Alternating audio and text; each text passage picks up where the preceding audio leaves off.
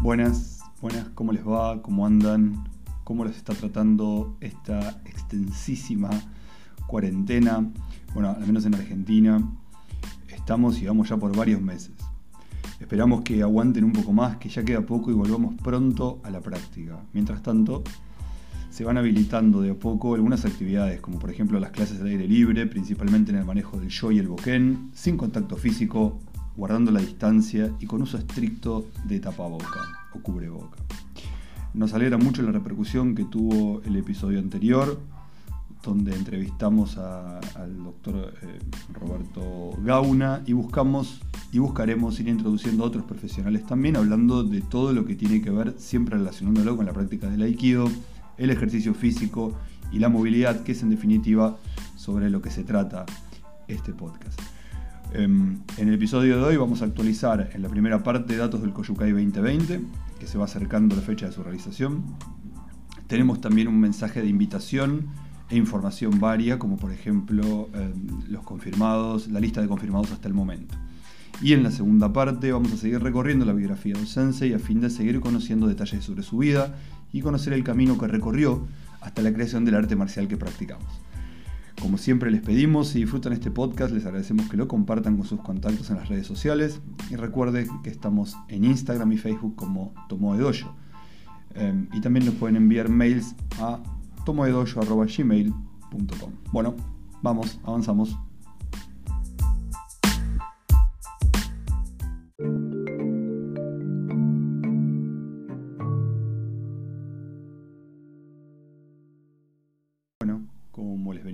En el mes de noviembre se viene el Koyukai 2020.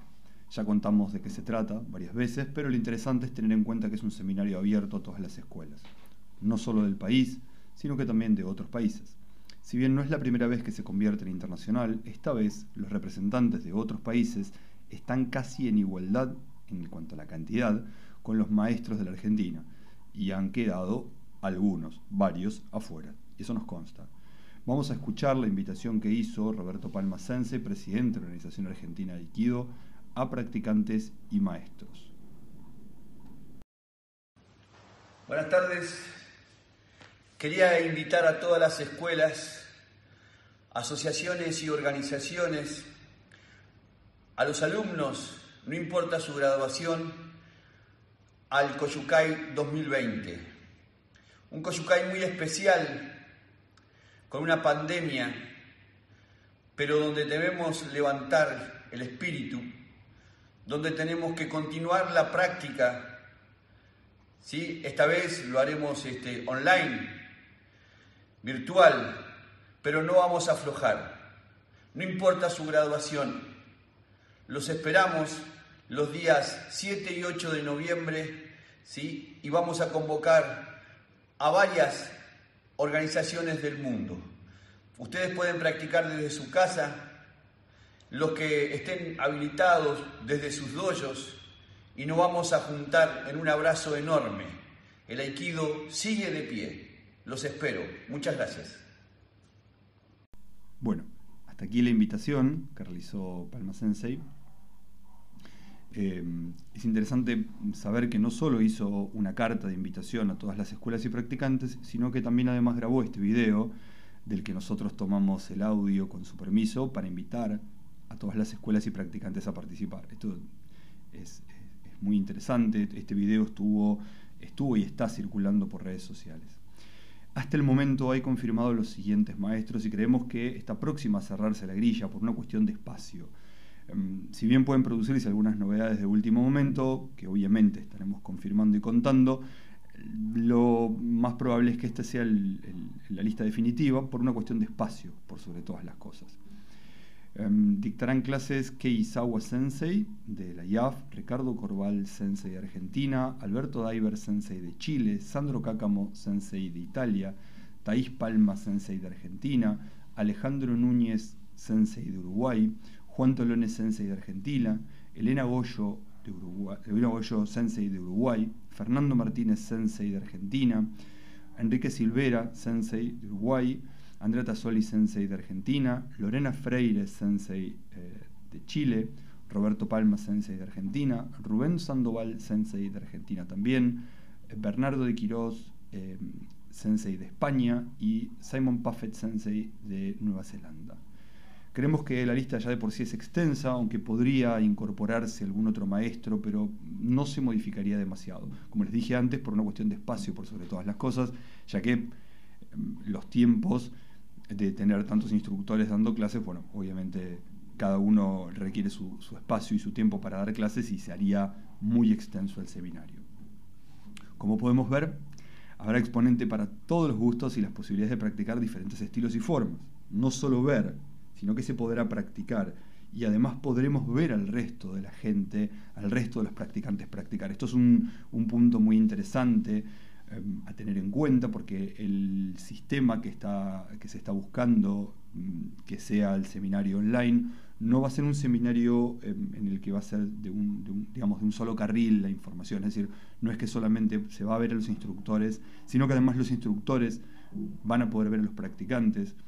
Y no solo eso, sino que aparte el resto de los practicantes van a poder ver a los practicantes practicar. Esto es interesante y, parece que es, eh, me parece muy, muy, útil, ¿no? esta, esta, forma diferente de los seminarios que venimos viendo hasta ahora. Em, bueno, algunos tendrán la suerte de poder juntarse en sus propios dojos, muy pequeños grupos, donde sea que estén habilitados. ¿sí? Puede ser, como vimos ahí, instructores de distintos países, con lo cual la posibilidad en distintos países es diferente, inclusive en Argentina, en las provincias, habrá provincias que tienen la posibilidad de juntarse en sus dojos, en sus propios tatamis, mediante una computadora, pantalla gigante, etcétera, y poder practicar o no. El resto, tal vez debamos conformarnos con practicar en casa, pero lo importante será, desde el punto de vista de la organización, garantizar la participación. Por eso esto em, de la posibilidad de ver a los practicantes, es decir, no solo que los practicantes vean las técnicas, sino que también la organización quiere garantizarse que hay un ida y vuelta con, el, con, aquellos que están tomando la clase. En definitiva, prender las cámaras, vernos mientras disfrutamos de la práctica. Es, es, muy interesante poder ver a otros que también están en la misma situación practicando. Habrá que inscribirse y para ello se está preparando una página de acreditación que en breve estará disponible, que por ahora todavía no nos pasaron el link, pero cuando lo tengamos lo compartimos. Em, esto con la idea, con la finalidad de poder luego tener un usuario y loguearse en una plataforma para que justamente se produzca este ida y vuelta. Bien. Em, bueno, nada. Apenas tengamos esa información y alguna otra que se vaya produciendo, la vamos a ir contando. Lo importante, como dijimos anteriormente, es de repente poder vernos, poder interactuar entre nosotros y también sabemos que eh, se va a buscar que haya una mayor interacción con los instructores, que no sea solamente una práctica, sino que también pueda haber un ida y vuelta. A medida que vayamos teniendo información, la vamos a ir actualizando. Creemos que hasta acá em, es bastante interesante lo que le compartimos. Vamos, que falta poco para ese seminario y va a estar muy bueno. Muchísimas gracias.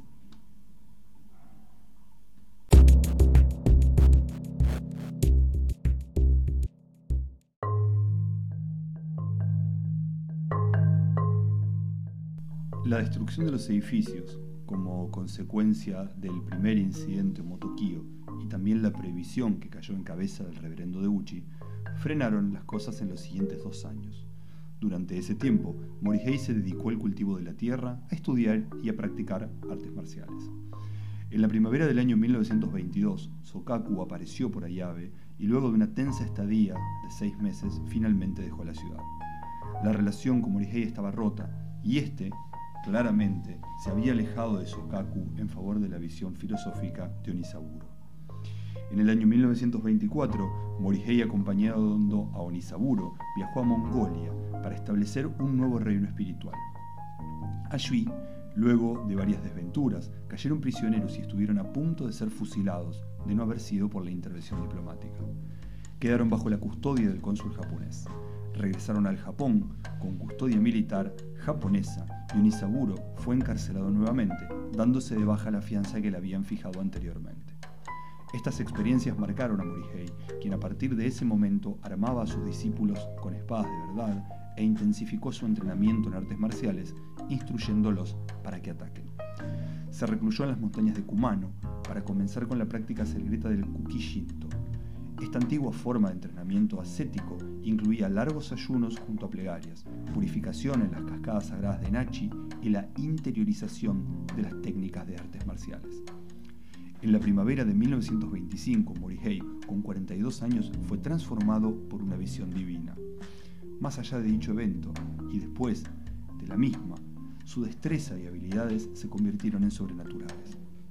Hay diversas historias al respecto, las que dan prueba de esto, las que excedieron el círculo de los motokio y comenzaron a llamar la atención de personas de afuera de la secta. Yutaro Nishimura, famoso miembro del club de judo de la Universidad de Waseda, viajó específicamente para luchar con él y fue derrotado. Este, a su vez, le introdujo a Kenji Tomiki, quien sería uno de los grandes artistas marciales del Japón. En 1925 fue invitado por el almirante Takeshita a dar una demostración y después al dictado de clases. Luego de dicha demostración y a través del almirante Yamamoto, llegó incluso a dictar un curso en Aoyama para la familia imperial y sus guardias. El almirante Takeshita viajó a Yabe para convencerlo de que se instalara en Tokio y con la bendición de Onisaburo, llevándose a su mujer e hijos, se mudó allí. En una de las salas del duque Shimazu se construyó un dojo provisional. Sin embargo, la afluencia de practicantes era tanta que la gente hacía fila para poder entrar al tatami, llegado su turno, por lo que a pesar de las sucesivas mudanzas de la familia a diferentes locaciones, se hizo evidente que los dojos provisionales no eran una solución para esta cuestión. Los defensores ricos de Morihei compraron terrenos en el distrito de Wakamatsu y crearon un fondo para la construcción. En abril de 1931 se abrió el nuevo dojo, bautizado como Kobukan, la sala imperial del valor marcial. Por allí transitan los discípulos de preguerra más conocidos, y varios de ellos dejaron luego su huella en las artes marciales. La relación entre Morihei y Sokaku se enfrió definitivamente, y Morihei decidió descolgar todos los certificados de Daito Ryu del Kobukan y cortar todo vínculo, debido a distintas desavenencias entre ambos y lo incómodas que resultaban las visitas de Sokaku al Kobukan donde se apersonaba de mala manera e intentaba robarse alumnos para que se fueran a entrenar con él. Con Onisaburo, en cambio, siguió en conexión, ya que ambos estaban en la misma sintonía espiritual. Lamentablemente, la ideología de la secta y algunos hechos que hicieron preocupar a las autoridades llevaron a que el 8 de diciembre de 1935 la policía irrumpiera en la sede de los Motokio y encarcelara a Onisaburo y a sus principales ayudantes, con los cargos de lesa majestad e incitación a la rebelión armada. Morihei también fue apuntado por las autoridades, ya que hacía tiempo era espiado y vigilado. Sin embargo, sus aprendices y amigos lo protegieron y lo escondieron hasta que pasó la tempestad. Onisaburo, en cambio, fue encarcelado durante más de seis años y la secta Omoto Kyo fue totalmente borrada, siendo sus templos confiscados, destruidos y vendidos los terrenos. En 1945, Onisaburo fue liberado por la nueva administración y falleció a la edad de 78 años, tres años después del final de la guerra. Morihei fue perdonado, teniendo entonces una variada actuación pública, entre las que se encuentran un nuevo viaje a Manchuria para dictar clases de artes marciales en la universidad japonesa establecida en los terrenos conquistados y hasta la participación en la negociación de la paz con China.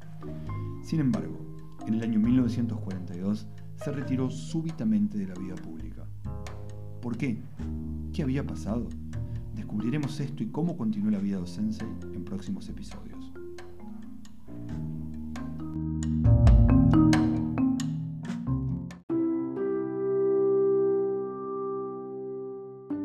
Nuevamente muchas gracias por habernos acompañado hasta aquí.